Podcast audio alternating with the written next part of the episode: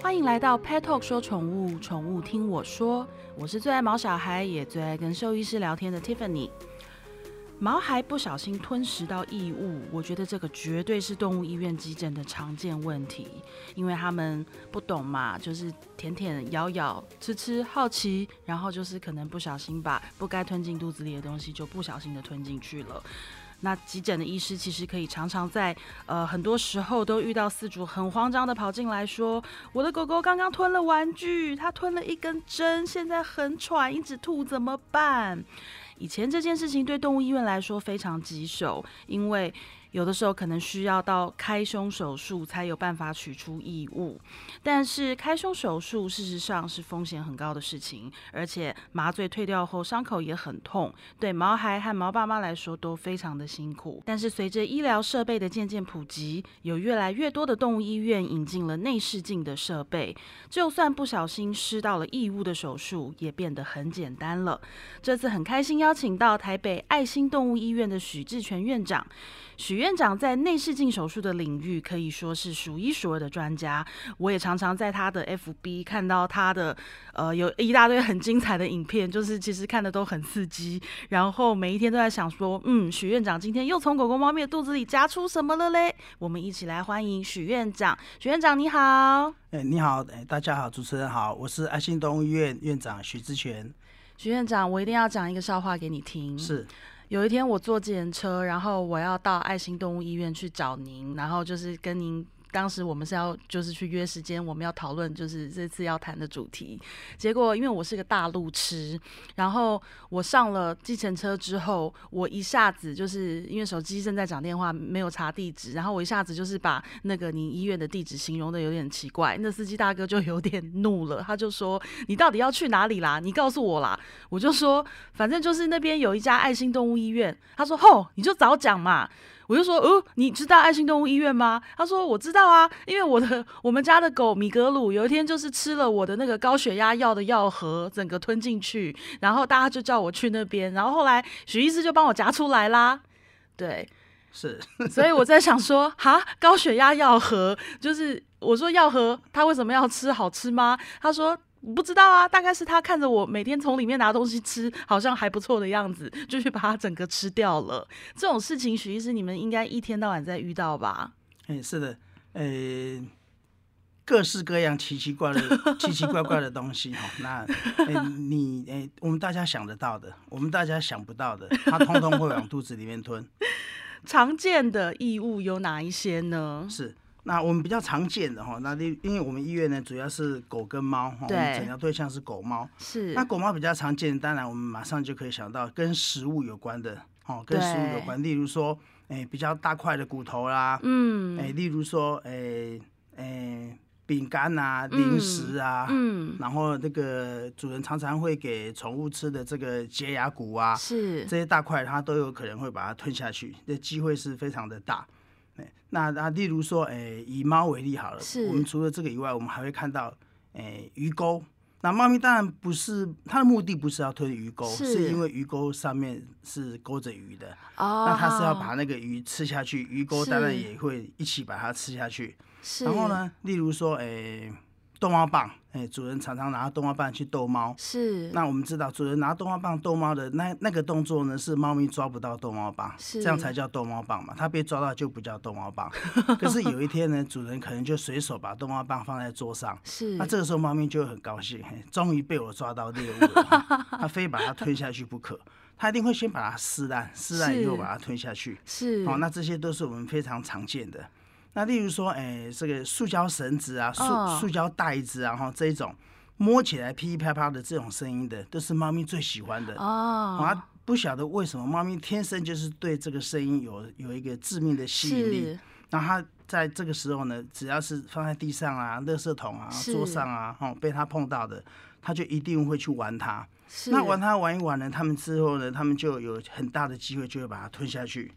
难怪我们遇到很多饲主跟我们说，他的猫会吃塑胶袋。对，其实它不是吃塑胶袋，它是喜欢那个玩，然后玩一玩就不小心吞进去了。对他们喜欢那个质感，然后呢，那个那个那个噼噼啪啪的声音，是好可爱，好像小朋友，可是也好危险。那所以这样看起来，狗狗跟猫咪好像他们会吞进去的东西不太一样，对不对？因为感觉狗狗比较多是那种大块没办法消化的食物，那猫咪则是玩具类型的东西。对，那例如说狗呢，它还会吃一些水果核。果核，例如说每年的六月到八月哈，就是就是我们的这个旺季哈，什么旺季呢？吞水蜜桃核的旺季。六月到八月，主人吃完水蜜桃，水蜜桃那个核一定不会吃下去，那那就丢到这色桶。那狗呢？因为水蜜桃非常的甜，是非常的香哦，那狗狗只要闻到，一定会把它吞下去的。天哪，我有遇过，就是狗狗它去吃您刚刚讲的水果盒里面的海绵包水果的那一层，是对，然后就是。我们听到四主的形容的时候，其实我们自己都觉得好惊悚，因为还好是它整条吃进去，有没有碎片不晓得，但是有漏了一角，主持人把它整条拉，呃，对不起，四主把它整条拉出来，是对，然后四主问我们说会不会怎么样，我们说我们也不知道会不会怎么样，你要带去看医生。是是，那还有还有，例如说，哎哎，主人吃吃这个宵夜。是，然后我们比较常见鸡脖子那骨头，然后呢猪尾巴，是这个卤味都 通常都是主人喜欢的，对。然后狗狗还会吃铃铛，哦，然后呢主人还会给鸡肉干当做解压骨，是是，还有一些牛皮骨，这都是这些狗狗最喜欢的。是，可是许医师像这些呃解压骨、牛皮骨这种食物，它吃进去之后，它不会消化吗？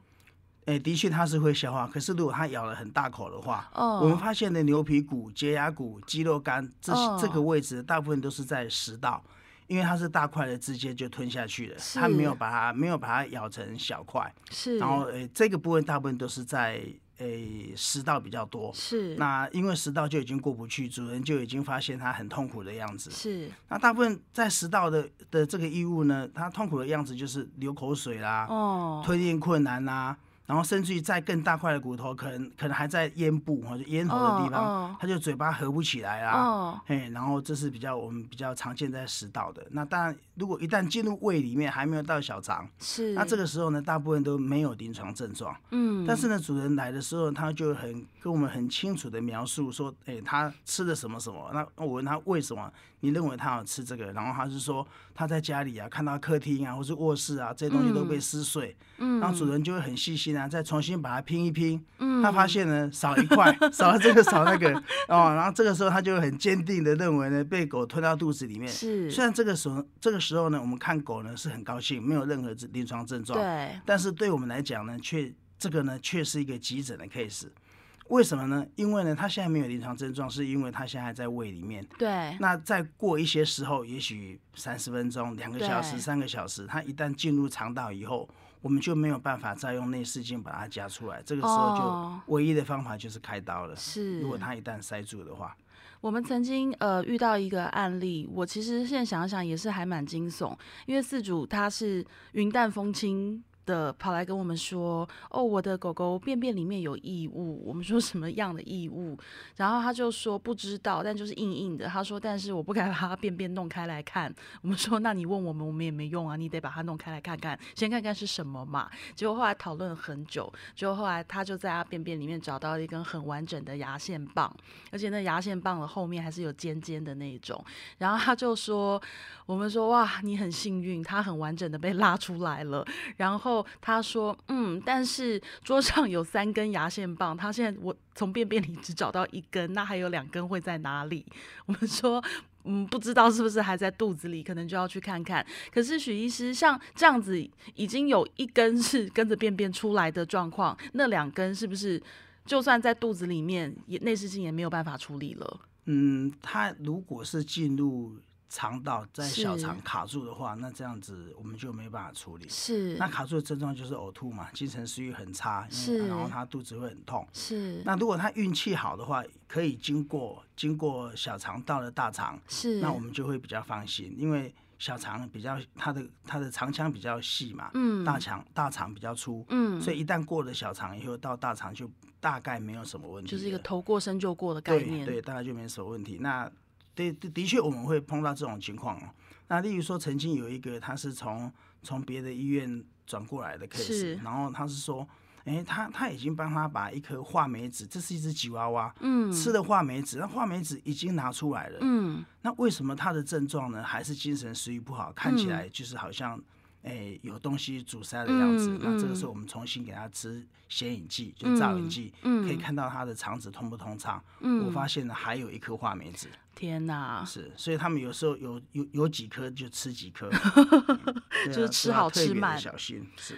哎，那许医师，我常常在你的 FB，就是每一次一看到又有 PO 动态影片，我就很开心，一定马上点开来看。那每一次我们看到的都是好像从一个小镜头，然后进入到就是体内啊，然后这样弯弯曲曲的，然后一直去找异物，然后最后夹夹夹把它夹出来。是。那我想请问一下许医师，这个过程的操整个的操作过程，可以请您形容一下吗？是，好。那诶，当然，我们当主人告诉我们说，他高度怀疑他有异物阻塞，异物吞到不一定阻塞，吞到食道啊，吞到胃里面去的时候，这个时候我们得先确定有没有这件事情。那我们确认的方法呢？最常用的就是拍 X 光片，是哦，拍 X 光片。可是呢，X 光片呢，有时候我们看到呢，并不是真正那个样子。嗯，例如说呢，主人说呢，哎，抱歉，例如说呢，我们从 X 光片看，它是一个小小的纽扣，嗯，看起来好像很小的纽扣，没有什么问题。对。可是我们要知道，那也许它不是一个纽扣，它它可能是一块布或是一件衣服的一部分，嗯，中间有一个金属的扣子。哦。那这块布呢，我们在 X 光片呢，它这个布吸水之后。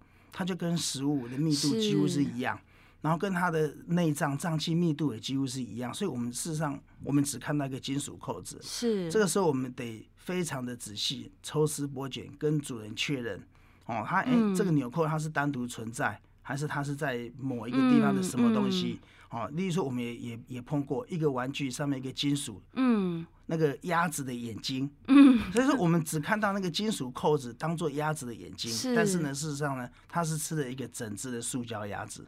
天哪！那所以说，我们从 X 光片，也许我们可以看，可以看到一些。对。那如果我们已经看到以后，我们也认为说它没有办法排出来，是。那也不适合催吐，这种情况下呢，我们就要就要考虑手术。是。那有时候呢，我们没有看到啊，但是呢，主人信誓旦旦确定有。那那例如说，哎，我没看到。例如说，哎，它的密度是，哎，正好就是一个橡胶。对。然后呢，我们我们我们它吞到肚子里面去呢，它的密度呢跟我们身体呢是一样的，所以说在 X 光片呢就不容易看到。嗯。那这个时候我们需要借助一些其他的诊断工具，例如说，我们让它吞背剂。好，那有固体的背剂，它做成像球一样；那有液体的背剂。那我们让他让他吃这些贝剂，然后我们可以去诊断，因为贝剂是高密度，它是金属物质嘛。对。哦，然后它是高密度的，所以说，诶，相对于低密低密度的这些这些橡胶啦、食物啦、骨头啊，我们就比较容易可以看得到。哦，那它阻塞的地方。那还有一些呢，就是诶，例如说他吞了一个绳子，一条好长好长的绳子，它可能缠着。缠着，诶，缠在这个肠子里面。对。那这个时候呢，我们我们就不容易诊断出来。那不容易诊断出来，我们有时候会看它的这个肠子里面空气的表现。对。哦，你想想看，我们把一段肠子把它缠在一起，它一定会有一些地方呢，局部的地方空气特别多，是一部分呢特别少。哦，然后呢，一然后而且它空气的形状呢，会跟正常的肠道形状是不一样。嗯。会感觉得到它是被挤压的形状。嗯。例如说，它空气。长得像我们那个惊叹号，嗯，一端大一一一一端小，嗯，那在这个是一个不寻常的，哦，那这个时候我们好，当我们确认之后呢，我们就要我们就要准备手术，嗯，那手术呢又分几几个情况，它到底是在食道，是在胃，哦，那是在肠子，那是不一样。那如果说今天如果在食道，那我们有可以用软镜，可以用硬镜去把它夹出来。是。那如果今天是在胃里面呢，就是一定得用软镜，因为才才能够顺利的到胃里面。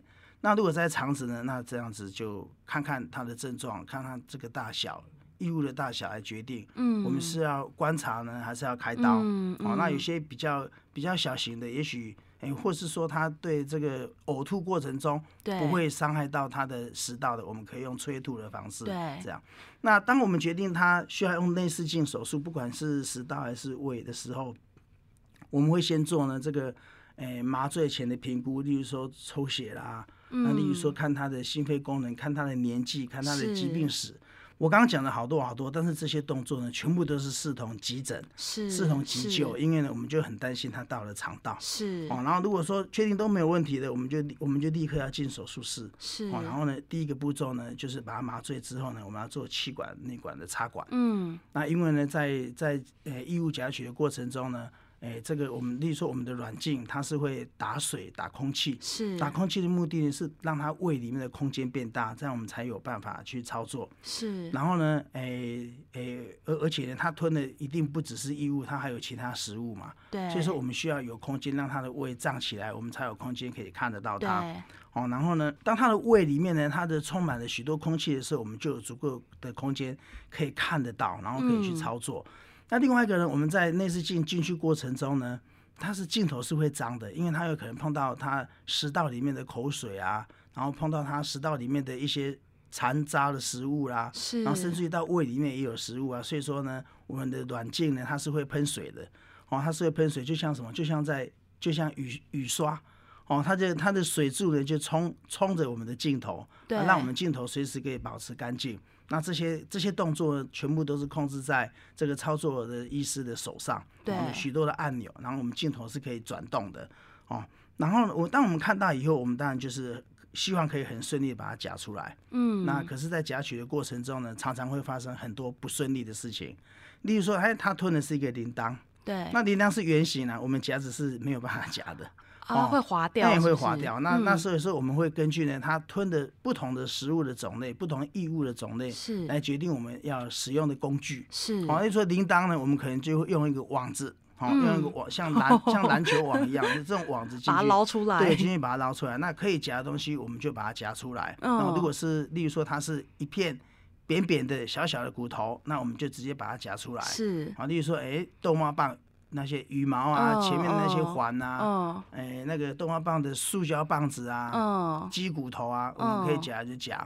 好，那那那那假设说，它万一它稍微再大一点，是，然后呢，它可能很多刺，对不对？例例如说，哎，鸡翅膀被咬碎，它就有一些刺。那例如说鸡脖子，好，例如说它是吉娃娃、马尔济斯，它个子小小的，可是呢，它可能是吞了一个鸡脖子，鸡脖子的骨头。那这个鸡脖子骨头呢，它上面是有长一些突突的东西，是哦。然后呢，然后这些突突尖尖的呢，我们在经过食道的过程中呢，它有可能会让它受伤，是哦。所以说我们就没有办法那么顺利夹出来。也许我们会先放进去一个袋子啊，对，放进去一个套子啊，然后甚至我们要放进去一个保险套啊，然后再用夹子夹起来，把它把它丢到那个套子保险套里面，然后再。拉着那个哇，还要在那个身体里面做手工艺呀？哎，是，啊不然的话，可能在拉出来的过程中会伤害到他的食道。天哪！那伤害到的食道呢？一旦呢食道刺破以后，那就变成。他胸腔里面就会出问题了，是，嗯，那就那就非得开胸不可了。所以啊，每一次我在许医师的 FB 上看到那些我们所谓的很疗愈的的画面，其实这背后真的有非常非常多的事前评估，然后影响功课，然后跟担心。因为像我们一般就知道说，哦，内视镜手术就是你说要把你说夹夹取异物这件事情，就是有东西在里面，你把它夹出来就好。可是没有想到，第一个它可能会有消化时间长。短的问题，然后异物位置的问题，然后甚至狗狗自己本身的健康状况，它的体积大小，然后跟到说这个异物拿出来的方式，实际是我真的没有想到，就是铃铛要用网子捞出来这件事情，哎，是是，那对啊，那用讲到这个铃铃铃铛用网子拿出来这件事，那我有我有一个学弟，他他是在在那个医院的。的放射科工作。是，然后他有一次他就带他的狗来我医院看，他跟我讲说：“学长，你实在太厉害了。”我我们那个医院的医生哦，他说人的医生，对，他说他夹那个异物夹老半天，夹了好久，他也夹不到，也夹不出来。是。我看你的影片呢，十秒钟进去就把它捞捞出来，我就说，我就笑笑跟他说：“你错了。”我的影片呢是经过剪接的，我也是在里面捞了好久，满身大汗，我我才把它拿出来的。你只留精华片段。没错，我们看别人的影片看起来好像很厉害，事实上那那那叫做影片嘛。那我想请问许医师，你你就是在这么多的就是医疗过程当中，你有没有最难忘的案例？嗯，最难忘的案例，例如说，哎，就刚刚刚提到了哈，例如说，哎，我们骨头拿不出来用保险套，是，那我也曾经那个骨头很大块，然后它就直接呢钉在食道，撑在食道那边，哦，那把它架在食道上，这个时候我们把它拉出来的话呢，这个很有很有可能会把它的食道给扯破，受伤，然后这个时候我们会用一个那个，就是我们有硬镜，它是专门在做这个食道异物的。对。那这个硬镜呢，因为因为它是给这是狗猫专用，人类是没有这样子的工具。是。然后呢，这个硬镜呢，它有分两种，它有一个是平的，然后一个是前面前端尖尖的。是。那我们就用前端尖尖的去把那个骨头咬碎。嗯。哦，咬碎以后再一个个把它拿出来，那这样就可以免于它的这个食道受伤。是。那还有另外一个例子呢，就曾经发生过。有一天呢，这个爸爸跟一个小孩，然后呢带一只红贵宾到我们医院来，他就匆匆忙忙，爸爸匆匆忙忙，小孩匆匆忙忙就冲进来了。他就说：“说医生医生，那个我们家小朋友他说呢，他他他亲眼看到，嗯，他的那个，因为他这个爸爸他有一个那个他喜欢玩那个公仔，是。那公仔那个玻璃门上面有一个金属的把手，是。哦，就是那个长得像螺丝扣环的那种金属的一个扣子。”他说他他呢，这小孩子在开门的时候，开那个玻璃门的时候，那个那个那个金属把手掉到地上。哦哦。狗狗一听到这声音，马上冲过来，嗯，然后就把它吞到肚子里面去了。所以他很紧张，就赶快把它带过来。好，这个时候我们就赶快拍一下 X 光片。拍 X 光片拍拍，我怎么看都没有。我说你确定它是金属的吗？他说确定，那是一个铜扣子。那铜扣子我们不难不难看到，铜铜的它这个密度非常高，在 X 光片一清二楚。比骨头还亮还白，那怎么样都都说没有，哎，不知道，我怎么样都看都是没有。那时候呢，我我就我想说会不会是哪里弄错了？我请那个那个弟弟大概是读幼稚园左右，是。然后我我请那个幼稚园的弟弟说，你可不可以再描述一下给我听？然后他就描述的非常的清楚，跟他爸爸说的一模一样。是。可是我确定 X 光片没有。是。这时我就跟那个爸爸讲。你带这个小朋友到医院去拍一下 X 光片，是。结果第二天，爸爸拿了一箱水果过来，那个东西在那个小朋友的肚子肚子里面，然后他就是要嫁祸给这个，他想要嫁祸给这个小狗。天哪！我觉得那狗一定很无辜，然后他一直很想说是哥哥，不是我，你不要，你们搞错方向了。对对。那那那还有呢？还有就是说我哎，我曾也曾经那个。一只狗的那个榴莲籽，它是哎，我们我们把它拿出来，然后结果是一个榴莲籽。那榴莲籽，那这个时候呢，他们家他们家小朋友，他们家小朋友大约是就是说小朋友也不是小朋友，差不多高中的那个那个年纪的。对。然后呢，他们就是指责是那个他们家那个高中的哥哥吃了这个榴莲籽。对。哦，然后呢，就是他哥哥自己也非常的自责啊，那全家的箭头都指向他。对。然后他就说呢，我发誓呢，我这辈子呢，绝对不再吃榴莲了。哦，因为他非常自责，害他的狗这样子哈。嗯。可是第二年呢，来的时候呢，那只狗又是吃榴莲籽，哎，所以还是哥哥。哦，所以说 这种事情哈，不不只是狗呢，狗猫不会得到教训呢，人类呢也不一定会得到教训。我觉得啊，像就是有的时候我们身边有一些小东西，我们其实不太觉，我们都不觉得说那个对狗狗、对猫咪有什么吸引力。可是我必须要讲，他们的好奇程度是你真的是没有办法想象。像譬如说，呃。我儿子他每天喝羊奶，然后我们就订那种玻璃瓶的羊奶，它上面就有个盖子，然后。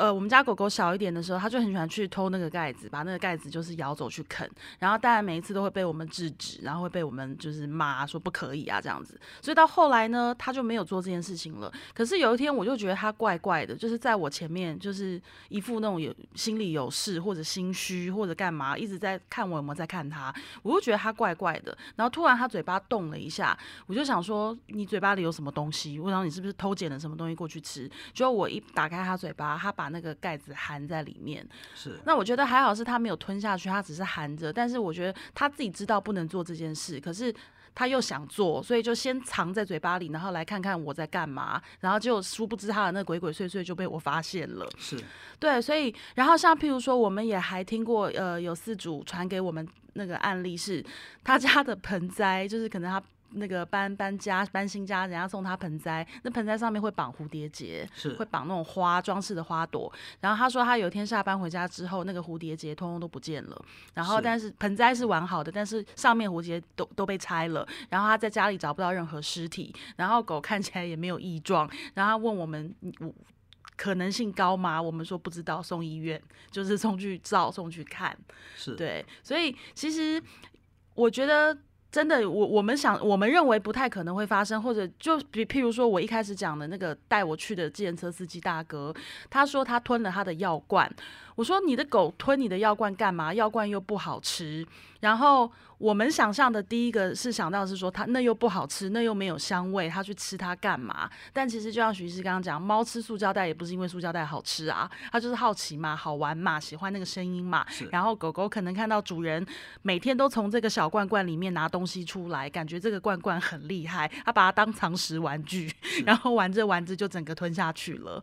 对，所以真的生活中有太多我们意想不到的事情，真的要非常小心。那许院长，你有没有对就是毛爸妈就是在狗狗、猫咪吞食异物这件事情上有什么提醒？是，嗯，吞食异物呢，当然如果说它吞下去是食物，通常都是因为太大块，它没有办法消化，或者是说骨头它没有办法消化吸收。那诶，我们比较常见的呢，反而是一些不是食物的东西。是哦，那因为我们人类呢，我们有我们是灵长类嘛，所以说我们用手用手去触摸一样东西，然后呢，然后我们可以感觉到它是什么。对。那可是呢，狗猫它们的手掌呢，没有像人类的手手那么的灵活，就它们的脚掌、手掌哈都没那么灵活，所以说它们所有东西呢，一定是塞到嘴巴里面。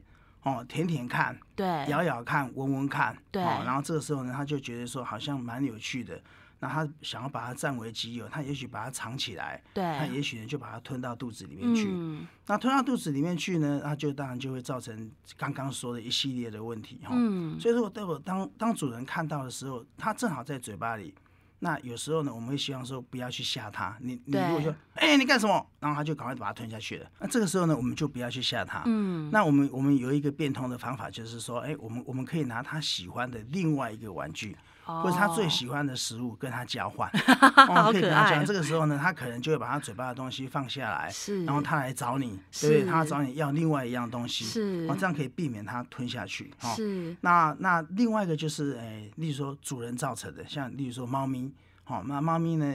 诶，有时候呢不容易喂药，然后主人会希望兽医师把药呢做成胶囊。嗯，那做成胶囊，我们两种方式投药嘛，一个是主人呢技术很好，他用手直接塞。是啊，可是多数的主人他会觉得说，那个猫咪的嘴巴小小的，对啊，而且呢，我们去触触碰它嘴巴的时候，它可能就会合起来，容易刮到。对，所以说猫咪呢就有专用的这个胶囊的投药器。是，那胶囊的投药器呢，诶又分成两种。一种是夹式夹着的，哦，那还有一种呢，它前面比较软，是哦，比较软，看起来好像比较不会受伤，是。那前面比较软呢，它用的是细胶，嗯，哦，它可能是用的细胶，甚至用的是塑胶、橡胶这一类的。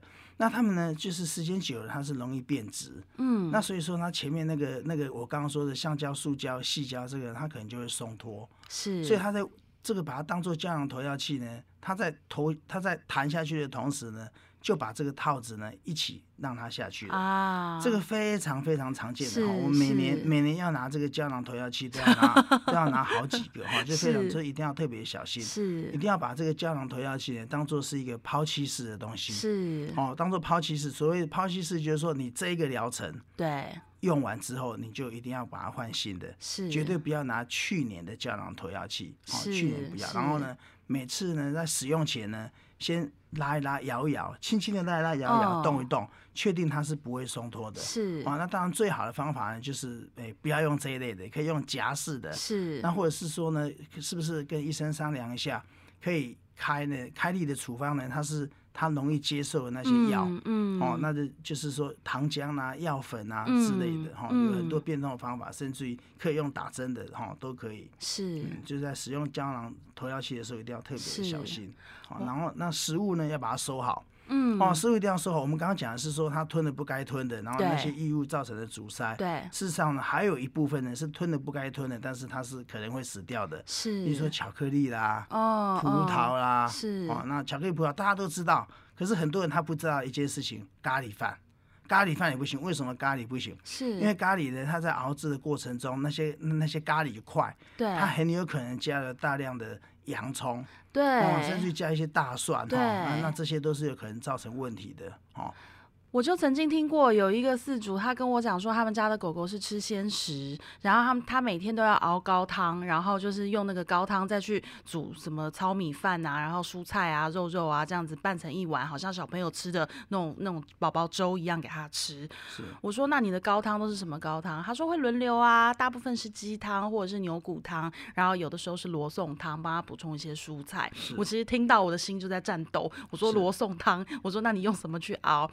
一定要放很大量的洋葱，因为这样汤才会甜呐。我听完我都快昏倒了。对，所以这些都是非常危险的事。那真的是就是我们人类的思维跟狗狗、猫猫它们实际的需求状况真的不一样。是对，所以其实今天跟许医师聊，我都觉得哇，就是我以为自己已经对很多这种，因为看的很多啊，然后也做很多的学习跟研究，我自己都觉得说我已经算是很很了解一些过程，可是我还是听到很多我下巴要掉下来的。的事情，不对啊，我还是会觉得说，哇，这怎么可能？但是它事实上每一天都在发生，每天都在发生。对，所以呃，提醒各位毛爸妈，还是要小心、小心再小心，好不好？那我们今天非常谢谢爱心动物医院的许志全院长。那我们希望毛小孩都健健康康，希望你夹的东西可以。越来越安全，是是。然后至少就是我们要很感谢现在科技进步、医疗技术进步，然后医生们很愿意就是努力的去学习照顾毛小孩，所以就是我们现在有很多的办法，但是都是希望最终我们还是希望毛孩都是平安健康的。然后在就算说你去做任何的手术或者任何的什么的，就是都是能够好好的，不要再对他造成更多的伤害。是。好，在这边就谢谢大家喽，我们再次谢谢许院长，谢谢您。好，谢谢各位，我们下次再见。见拜拜。